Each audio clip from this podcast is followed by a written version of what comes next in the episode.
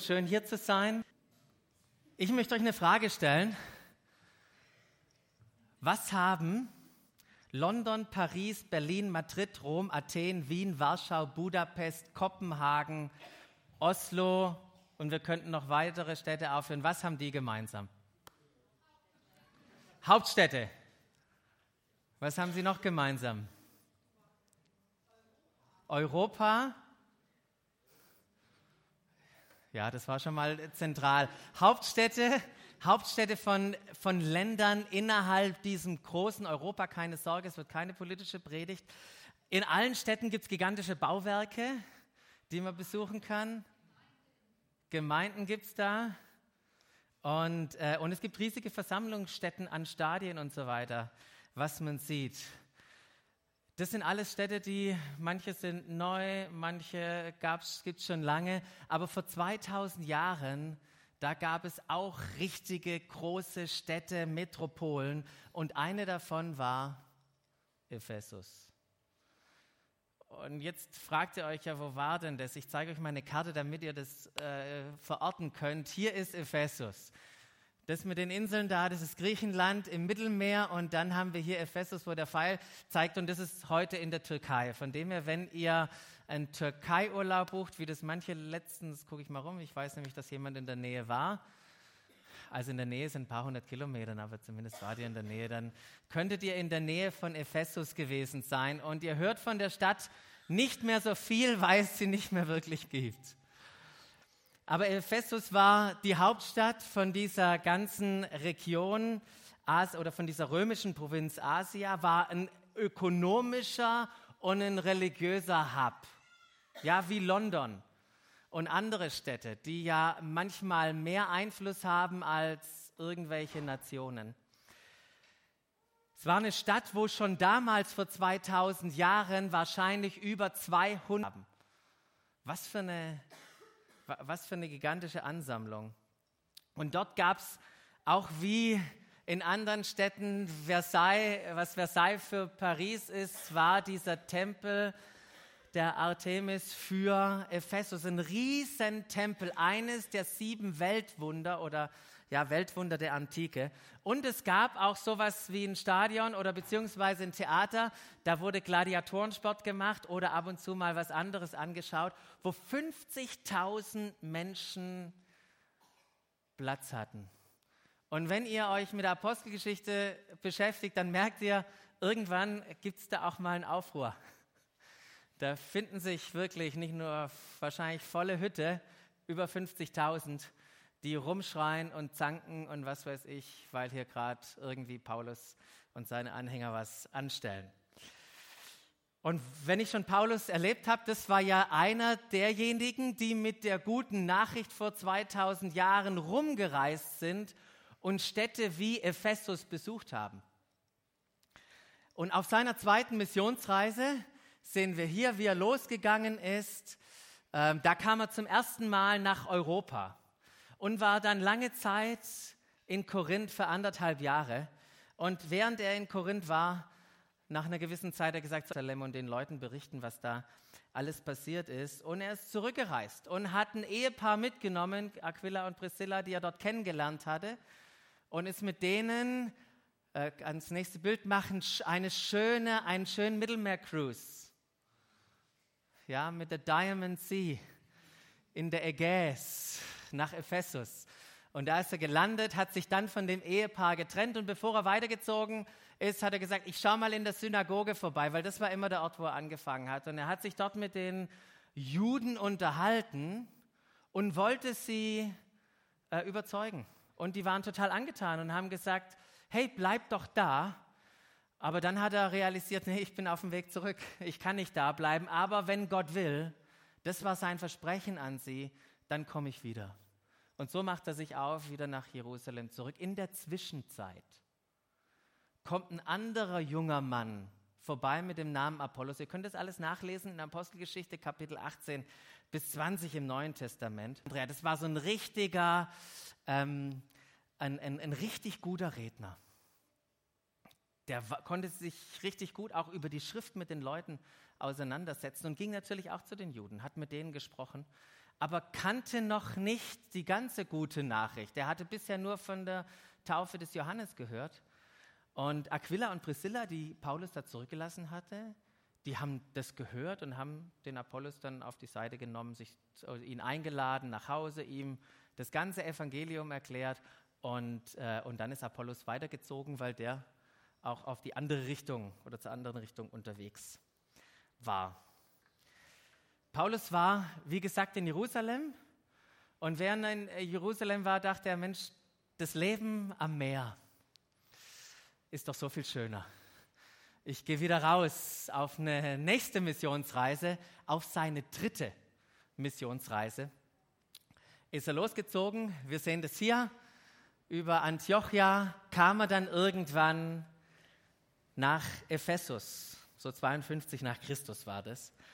Und als er in Ephesus ankam, ist er gleich in die Gruppe von den Jüngern von Apollos gerannt, die bisher nur die Taufe des Johannes kannten. Keine Sorge, es fliegt kein Flugzeug los, ist die Lüftung. Da hat wohl ein paar Leute heute Morgen nicht geduscht und jetzt geht es. Nein, nein. Wir versuchen das da in den Griff zu kriegen, dass ihr nicht frieren müsst. Auf jeden Fall hat, er, hat äh, Paulus mit den Jüngern von Apollos gesprochen und irgendwann ist es denen auch eingefallen, ah, das ist die gute Nachricht. Und was machen sie daraufhin? Ähm, ganz klar, sie lassen sich taufen. Müsste kommen, klickt mal weiter. Genau, die ließen sich auf den Namen von Jesus, dem Herrn, taufen. Bisher kannten die das ja nur vom Jof. Die haben den Heiligen Geist bekommen, die Kraft erlebt, haben in einer anderen Sprache geredet, haben ähm, Bilder gehabt, geweissagt und so weiter. So nach diesem Erlebnis ging Paulus in die Synagoge und hat sich da drei Monate lang versucht. War drei Monate lang bemüht, die Juden davon zu überzeugen, dass Jesus der Messias ist. Und wisst ihr, wie viel Frucht entstanden ist? Ähm, unzufrieden. Das hat ihn irgendwann veranlasst, jetzt mache ich das hier schon drei Monate, jetzt verlasse ich die Synagoge, gehe ins Gebäude nebenan das war die Schu Schule vom Tyrannus. Und dort war der Vorteil, dass nicht nur Juden ihn hören konnten, die durften ja nicht, Juden durften ja nicht in die Synagoge rein, sondern jetzt konnten alle Menschen in der ganzen Stadt von über 200.000 ihm zuhören. Und sie ist es wie, von den, wie Schuppen von den Augen gefallen. Sie haben die gute Nachricht erkannt. Sie haben an Jesus geglaubt. Es sind Menschen in die Gemeinde gekommen, zum Glauben gekommen und jeder, so heißt es zumindest in der Bibel, wusste, was hier in der Region passiert und zwar nicht nur vom Hören, sondern die haben Wunder erlebt. Schweißtücher auflegen, Leute werden geheilt, Leute wurden befreit, es wurden böse Geister ausgetrieben. Es ging die Post ab in dieser Stadt. Die Leute haben gehört, was hier in Bezug auf das Reich Gottes passiert. Und sie waren nicht nur erstaunt von den Wundern, sondern sie haben auch gemerkt, ich muss ernst werden in meinem Leben. Ich kann mit diesem Götzendienst und hier zum Tempel rennen und hier in den Büchern und mit der Zauberei kann ich nicht mehr machen. Haben ihre Bücher hergebracht, verbrannt und ihr Leben komplett Gott hingelegt und gewidmet. Und wir lesen dann, dass die gute Nachricht sich verbreitet hat und Menschen angefangen hatten, Gott zu loben. Und ich weiß nicht, wie Paulus in den zwei Jahren, in denen das alles passiert ist, dann auch noch die Zeit gefunden hat, Briefe zu schreiben. Briefe an die Galater, Briefe an die Korinther, ein Brief an den Philemon. Das ist alles in der Zeit passiert. Aber ihr kennt ja Paulus der wollte irgendwann mal weiterziehen. Der war ja auf Missionsreise und so hat er sich entschlossen, schon vorab, ich ziehe jetzt weiter über Troas wieder nach Mazedonien, Philippi und wieder nach Korinth zu gehen. Und äh, dann gab es in Ephesus mal ein bisschen Stress. Die Jünger haben ja, oder die Nachfolger von Jesus haben ja angefangen, die Stadt auf den Kopf zu stellen. Die, ähm, die so Götzenzeug für, für den Tempel produziert haben die hatten einen starken Umsatzrückgang und haben angefangen, sich richtig zu beschweren. Und ähm, ich weiß nicht, warum Paulus dann diesen Moment gesagt hat, ihr regelt es dann alleine, ich gehe dann mal so langsam äh, weiter und hat sich dann, ähm, ist dann weitergezogen, aber er hat was hinterlassen, eine Gemeinde, die sehr stabil war, eine Gemeinde mit einer soliden Leitungsstruktur und Leitern, die Verantwortung übernommen haben. Paulus war wieder auf der anderen Seite, aber war ja auf der Reise und wusste, er muss wieder zurück nach Jerusalem, weil das sein Weg war, um vom Jerusalem über Caesarea dann irgendwann nach Rom zu kommen. Das war sein Ziel.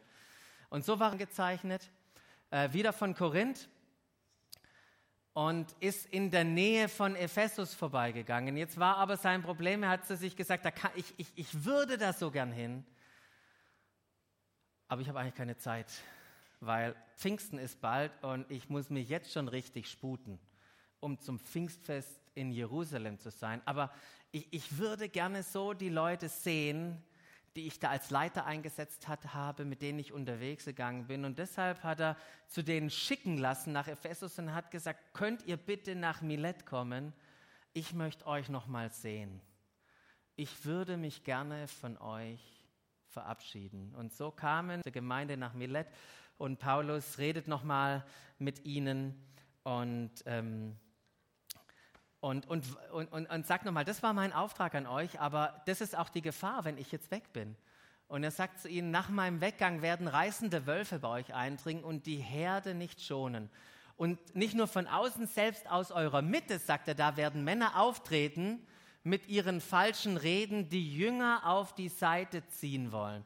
Also habt ein bisschen Acht, was bei euch und unter euch passiert damit ihr die Grundlage von dem, was ich gelegt habe, nicht verlasse. Sechs Jahre später. Sechs Jahre später findet sich Paulus in Rom wieder, in Gefangenschaft. Liebe, die Nachfolger von der Stelle dachte er auch an das, was wirklich wichtig ist. Weil ich weiß ja, wie schnell man sich von der guten Nachricht auch ein Stück weit abwenden kann. Und so hat er angefangen, einen Brief zu schreiben, 62 nach Christus, aus Rom an die Gemeinde in Ephesus. Und mit diesem wunderbaren Brief möchten wir uns als Gemeinde beschäftigen. Wir möchten ihn richtig durcharbeiten, zusammen über die nächsten Wochen hinweg mit einer Erwartung. Mit einer richtigen Erwartung, dass Gott durch diesen Brief, den Paulus geschrieben hat, zu jedem Einzelnen hier spricht und auch zu uns als Gemeinde. Glaubst du, dass Gott das tun kann? Dass er durch sein Wort zu uns spricht? Können wir das erwarten für die nächsten Wochen, wenn wir zusammen unterwegs sind, diesen gigantischen Brief zu entdecken? Ich würde mir wünschen, wenn jeder dabei ist. Und ich möchte euch einladen, euch mit dem Brief zu beschäftigen. Eine coole Möglichkeit, sich mit dem Brief zu beschäftigen, mal so einen Überblick zu bekommen, ist es ein Video vom Bibelprojekt anzu, äh, anzuschauen. Wer hat es schon gemacht? Video Epheser Bibelprojekt, es war im Newsletter richtig cool. Macht es mal und dann kriegt ihr mal so einen Überblick. Und dann möchte ich euch eine zweite Herausforderung mitgeben für heute Nachmittag oder für die Woche. Nehmt mal diesen Brief und lest ihn am Stück. Lest den Brief mal am Stück und dann habt ihr vielleicht das ein oder andere Heil. Ah, dieser wunderbare Bibelvers steht in dem Kontext und in dem Brief und Macht mal eure Entdeckungen damit, wenn ihr den Epheser lest. Und zu den Predigten schicken wir immer Leitgedanken montags auch raus, wo ihr nochmal die wichtigsten Punkte habt. Und mit den Leitgedanken beschäftigen wir uns übrigens auch in Gemeinschaftsgruppen. Das ist, wo wir Leute zusammenbringen innerhalb der Woche. Wir tauschen uns aus und bereichern uns dadurch. Wir ermutigen uns gegenseitig, die Sachen, die wir hören, in unser Leben zu integrieren und beten wirklich für Lebensveränderung, weil das vertrauen wir, für das vertrauen wir Gott, dass er Lebensveränderung schafft in dieser Zeit und in unseren Gruppen. Epheserbrief. Worum geht es da? Ähm, Wenn ich das zusammenfassen müsste, angenommen, die Predigt wäre jetzt zu Ende und ist sie noch nicht ganz. Wenn ich sie zusammenfassen, den Inhalt zusammenfassen müsste, was wäre der Satz? Und ich, der Satz wäre, hier unten seht ihr das, nenne eins nochmal zurück. Die gute Nachricht und ihr Einfluss auf uns. Die gute Nachricht und ihr Einfluss ist der Satz, den man über den Epheserbrief schreiben kann. Und ich finde den Brief total genial, weil wir immer wieder das Staunen von Paulus über Gott erleben, weil wir die Leidenschaft von ihm spüren für das Reich Gottes und sein Herz auch für die Menschen, weil Paulus kommt nicht rüber wie der große Bruder, der immer Sachen besser weiß oder wie ein Zuchtmeister. Er kommt rüber und das war sein Herz die ganze Zeit wie ein Vater. Und was weiß ein Vater? Der weiß, wie wichtig es ist, seine Kinder immer wieder an die Wahrheiten, an das, was wirklich zentral für das Leben ist, zu erinnern. So wie wir das doch auch als natürliche oder als geistliche Eltern auch machen, unsere Kinder daran zu erinnern.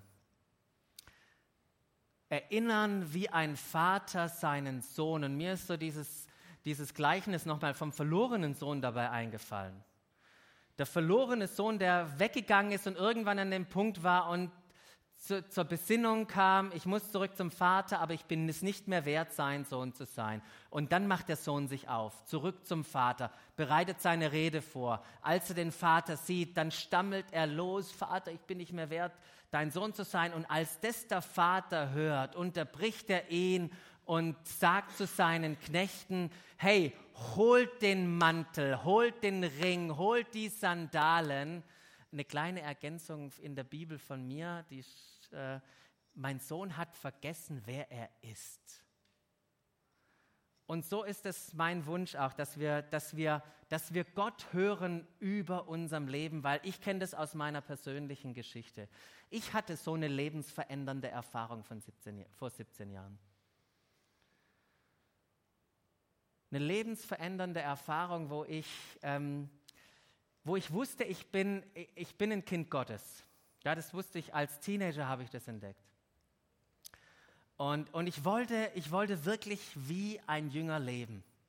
Und war dann mit dieser Spannung konfrontiert. Und vielleicht kennst du die auch, die Spannung zwischen der guten Nachricht und all dem, was mir Jesus zusagt. Und dann gucke ich mein eigenes Leben an und merke mein Versagen, mein Mangel an geistlicher Disziplin. So, wie oft lese ich Bibel? Wie oft bete ich? Diese ganzen, ganzen Sachen, denn ich wusste, ich muss irgendetwas dazu beitragen. Das war, war irgendwie meine Überzeugung und mein Fokus lag sehr stark auf, auf, meinem, auf meinem Verhalten, auf dem, wie ich christlich gelebt habe. Und das hat mir irgendwie Identität gegeben oder auch nicht. Aber an dem habe ich es festgemacht. Und dann erinnere ich mich noch, vor 17 Jahren saß ich in einem Gottesdienst, habe jemand predigen gehört und habe habe zum ersten Mal den Unterschied verstanden zwischen einem Kind Gottes, einem unmündigen Kind und einem mündigen Sohn, einem Erben. Das hat mein, nicht nur mein, mein Denken über mich revolutioniert, sondern auch die Art und Weise, wie ich lebe, verändert. Und ich bin so dankbar, dass es nicht nur meine persönliche Geschichte ist, sondern dass hier ganz viele sitzen, die genau die gleiche Geschichte haben. Und falls du die Geschichte noch nicht hast, ich bete so darum, dass genau das auch deine Geschichte wird. So, in den Brief zurück, nach dieser einf kurzen Einführung von Paulus, hey, ich bin Paulus, ein Apostel und ich schreibe an euch Heiligen in Ephesus und so weiter, fängt Paulus an mit dem Lobpreis Gottes. Damit fängt er an, wie mit einem gigantischen Lobpreislied. So ist es auch im, im, im Griechischen gestaltet. Und er, er, er formuliert da und er holt riesig aus mit gigantischen Worten, was Gott durch Christus für uns getan hat. Das ist das Thema der Verse 3 bis 11. Was hat Gott durch Christus für uns getan? Und ich fände es cool, wenn wir das mal vertonen würden. Wo ist die Adelheid? Oder uns entweder die Adelheid mit der Geige oder die Band oder vielleicht irgendwie so ein Hip-Hopper, der mal da ein bisschen Schwung reinbringt in diese Verse. Das wäre richtig cool. Ich habe, weil wir nicht die Zeit haben, das alles zu lesen, ich habe es euch mal zusammengefasst auf der Folie, was die Schlüsselworte sind. Wir sind gesegnet mit jeder geistlichen Segnung durch Christus. Ich laufe ein bisschen rum, na, die Chance. Wir sind erwählt vor Erschaffung der Welt in Christus. Ihr könnt auch die Augen zumachen, das einfach mal aufsaugen. Wir sind heilig und tadellos. Wir sind von Anfang an dazu bestimmt, Söhne und Töchter zu sein durch Jesus Christus. Wir sind begnadigt durch seinen geliebten Sohn. Wir sind erlöst durch sein Blut. Uns wurde vergeben durch Gottes große Gnade. Wir sind beschenkt mit Weisheit und Einsicht. Wir wissen seinen Willen durch Christus. Wir sind vereint mit in und durch Christus. Wir sind von Anfang an dazu bestimmt, seine Erben zu sein durch Christus. Gigantisch. Das hat Gott durch Christus alles für uns, für dich und für mich getan. Und warum hat er das getan? Sich schon mal das gefragt? Andi hat es ja schon gesagt, weil wir so einen großen Wert für ihn haben, weil er uns so sehr liebt. Und wenn wir das annehmen, das war ja auch so ein bisschen was im Lobpreis schon rankommen, wenn wir das annehmen, dann verkündigen wir was. Wir loben Gott. Wir bringen ihm damit Ruhm und Ehre, was für eine Macht und Herrlichkeit er hat. Weil alles, was geschaffen ist, ist ihm, ihm groß zu machen. Und was ich so schön finde, ist, da geht es in erster Linie auch nicht um das, was wir tun, äh, was, wir, was wir tun, sondern das, was wir sind. Das ist ein Kirchenvater, hat mal einen interessanten Satz gesagt, hat, äh, hat, hat einen interessanten Satz gesagt, der heißt, die Herrlichkeit Gottes ist der völlig lebendige Mensch. Die Herrlichkeit Gottes ist der völlig lebendige Mensch. Wenn wir in all das hineintreten, was er für uns getan hat, wisst ihr, was das für ein Preis und für Anbetung und für ein Lob zu Gott ist?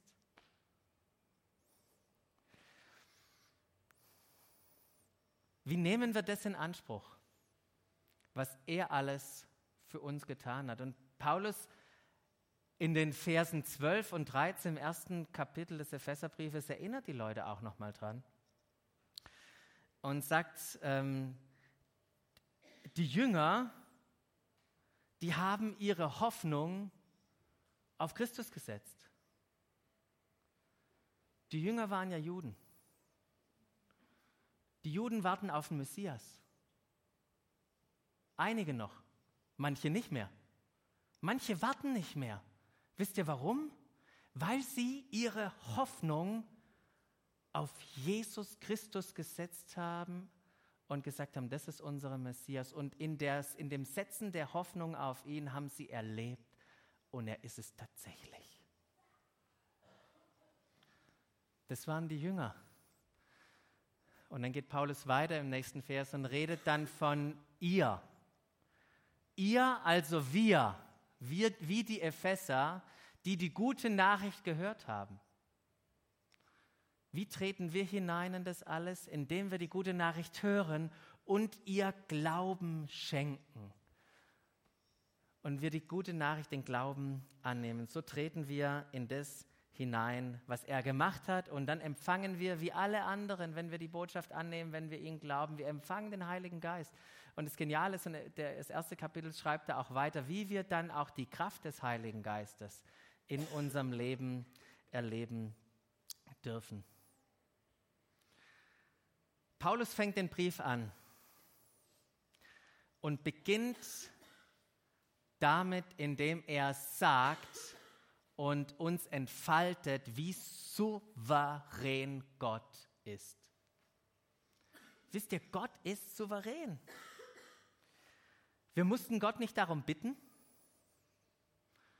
Es war nicht nötig, dass wir da zustimmen und sagen, okay, du darfst kommen. Wir mussten ihn, wir konnten ihn weder zwingen, noch konnten wir das aufhalten, was er tat. Sein, es war sein Plan, so schreibt es Paulus im ersten Kapitel. Und Jesus hat ihn einfach durchgezogen. Und der Plan entfaltet sich weiter. so wie wir es auch gehört haben, bis all das zur Vollkommenheit kommt, was er geplant hat. Was für ein Gott. Was für einen souveränen Gott haben wir, weil all das hat mit uns und unserem Beitrag überhaupt nichts zu tun. Der hat es einfach gemacht. Und wir dürfen einfach sagen, vielen Dank und da hineintreten. Wisst ihr, das sind geniale, gute Nachrichten. Wisst ihr, was die Herausforderung ist manchmal? Oder das ist keine Herausforderung, aber diese guten Nachrichten, wir können sie gar nicht gut genug machen. Das Einzige, was wir tun können, ist irgendwie die gute Nachricht schwächen.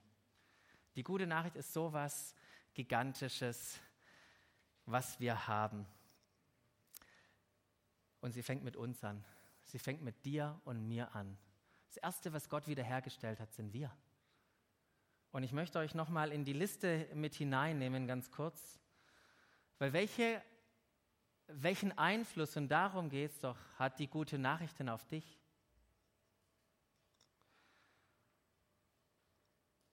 Das hat Christus alles für dich getan.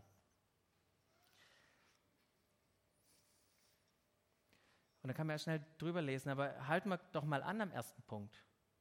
Wir sind gesegnet mit jeder geistlichen Segnung durch Christus. Das ist jetzt mal meine Aussage oder das, was in der Bibel steht. Aber was denkst du und fühlst du, wenn ich das jetzt so raushau?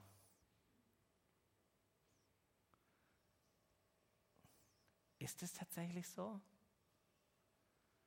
Bist du gesegnet mit allen geistlichen Segnungen? Hm. Und wenn du jetzt sagst, hm, nee, dann möchte ich dich fragen, warum? Warum fühlst du so? Was fehlt dir? Was würdest du erwarten? Und wenn du sagst jetzt natürlich, gesegnet mit allen geistlichen Segnungen und sagst ja,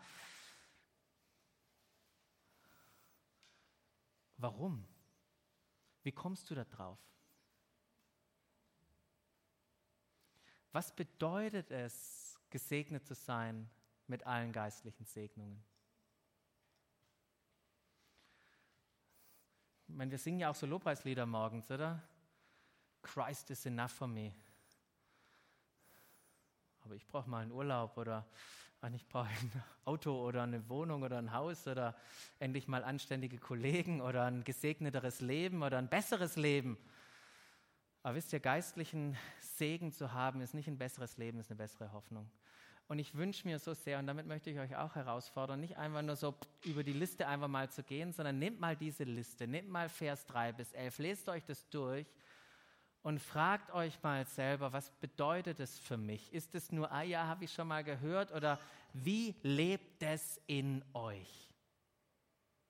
Und was heißt es praktisch in eurem Leben? Ist das, was wir hier sprechen, relevant? Oh, das ist höchst relevant. Höchst relevant in der Zeit, in der wir leben, wo Menschen nach Identität suchen.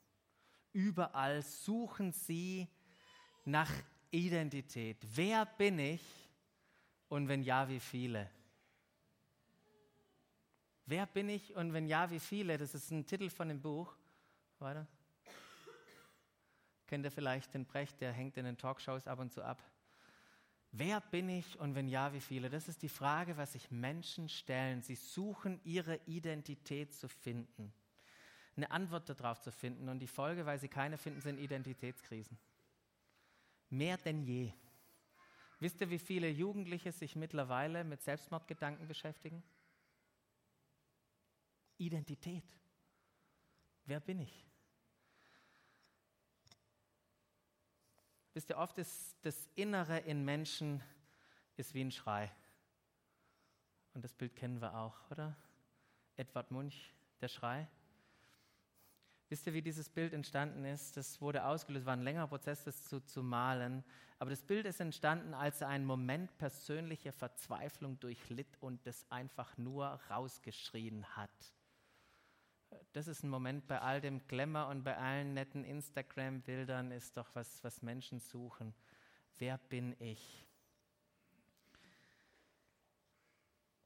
Lasst uns achtsam sein auf uns in dieser Frage, wer bin ich? Und, das, und, und sensibel sein für die Menschen um uns herum. Wo stehen die in diesen Dingen? Und wisst ihr, was dramatisch ist in unserer Zeit? Dass Menschen überall nach Identität suchen. In ihrem Job, durch ihre Erlebnisse, in ihren Hobbys, was Leute über sie denken. Überall suchen wir nach Identität, versuchen es zu finden. Aber wir müssen es nicht finden, wir dürfen es einfach nur entdecken. Wir dürfen den Vater hören, unseren Schöpfer hören, das, was der Andi auch gesagt hat, und entdecken, was er über uns sagt. Denn in Christus entdecken wir, wer wir sind. Und dafür hat auch Paulus gebetet. Das lag genau das lag Paulus auf dem Herzen, dass wir erkennen, wer wir in Christus sind. Und deshalb hat er nicht aufgehört. Nachdem er den ersten Kontakt hatte mit den Ephesern und das zweite Mal da war und während er da war und in den sechs Jahren dazwischen und selbst dann in Rom, schreibt er, wenn ich an euch denke, dann bin ich zutiefst dankbar und wenn ich an euch denke, dann bin ich kontinuierlich dran, für euch zu beten. wir können ja unterschiedlich beten. Wir können bitten, Herr, ich habe hier eine Frage und könntest du bitte das tun und hier wäre noch ein Anliegen von mir oder wir können Fürbitte leisten. Und das ist, was Paulus hier macht. Paulus betet in Partnerschaft mit Gott für andere Menschen. Und wisst ihr, was er gebetet hat? Steht da drin im Epheserbrief. Und der, wo das auf dem Herzen hat, das jetzt einfach so ein spontanes Angebot. Können wir ein paar Verse, was Paulus gebetet hat, gemeinsam beten? Und dabei nicht an uns denken, sondern an den neben, an, den, an die Person rechts und links neben dir. Guck die mal an. Lohnt sich für die zu beten? Brauchen die Erkenntnis und Einblick und noch mehr Offenbarung? Ja, die Frau schaut den Mann an und sagt, ich, ich werde beten und jetzt gleich aufstehen. Können wir, der wo will, gemeinsam aufstehen und einfach gemeinsam das beten, was Paulus, was Paulus gebetet hat?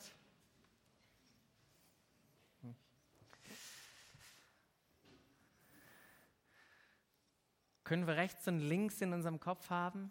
Bei dem Gebet können wir die Menschen im Kopf haben, die in unserer Familie sind, in unserer Nachbarschaft, an unserem Arbeitsplatz, wo auch immer, die dir jetzt einfallen, die, Grund, die, die wirklich eine Offenbarung über Jesus brauchen. Und dann lasst uns beten. Ich bete darum, dass Gott, der Gott unseres Herrn Jesus Christus, der Vater, dem alle Macht und Herrlichkeit gehört, euch den Geist der Weisheit und Offenbarung gibt damit ihr ihn immer besser kennenlernt.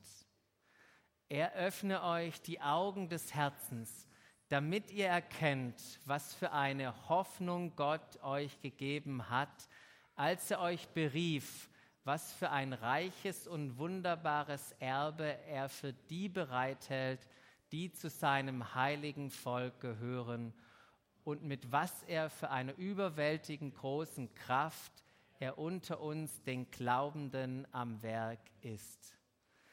Es ist dieselbe gewaltige Stärke, mit der er am Werk war, als er Christus von den Toten auferweckte und ihm in der himmlischen Welt den Ehrenplatz an seiner rechten Seite gab. Amen. Und lasst uns erwarten, dass wenn wir in Fürbitte und in Partnerschaft mit Gott das beten, dass das passiert bei dem rechts und links neben dir, bei uns allen und Menschen, die wir in dieses Gebet eingeschlossen haben. Ich freue mich mega auf die nächsten Wochen. Den Epheserbrief mit euch gemeinsam zu entdecken und bin gespannt, wie er unser Leben verändert. Und wenn du merkst, da passiert was in mir, in dem das Wort Gottes lebendig wird, dann, dann wünsche ich mir so sehr, dass wir alle Anteil daran haben und du uns irgendwann darüber kurz erzählst.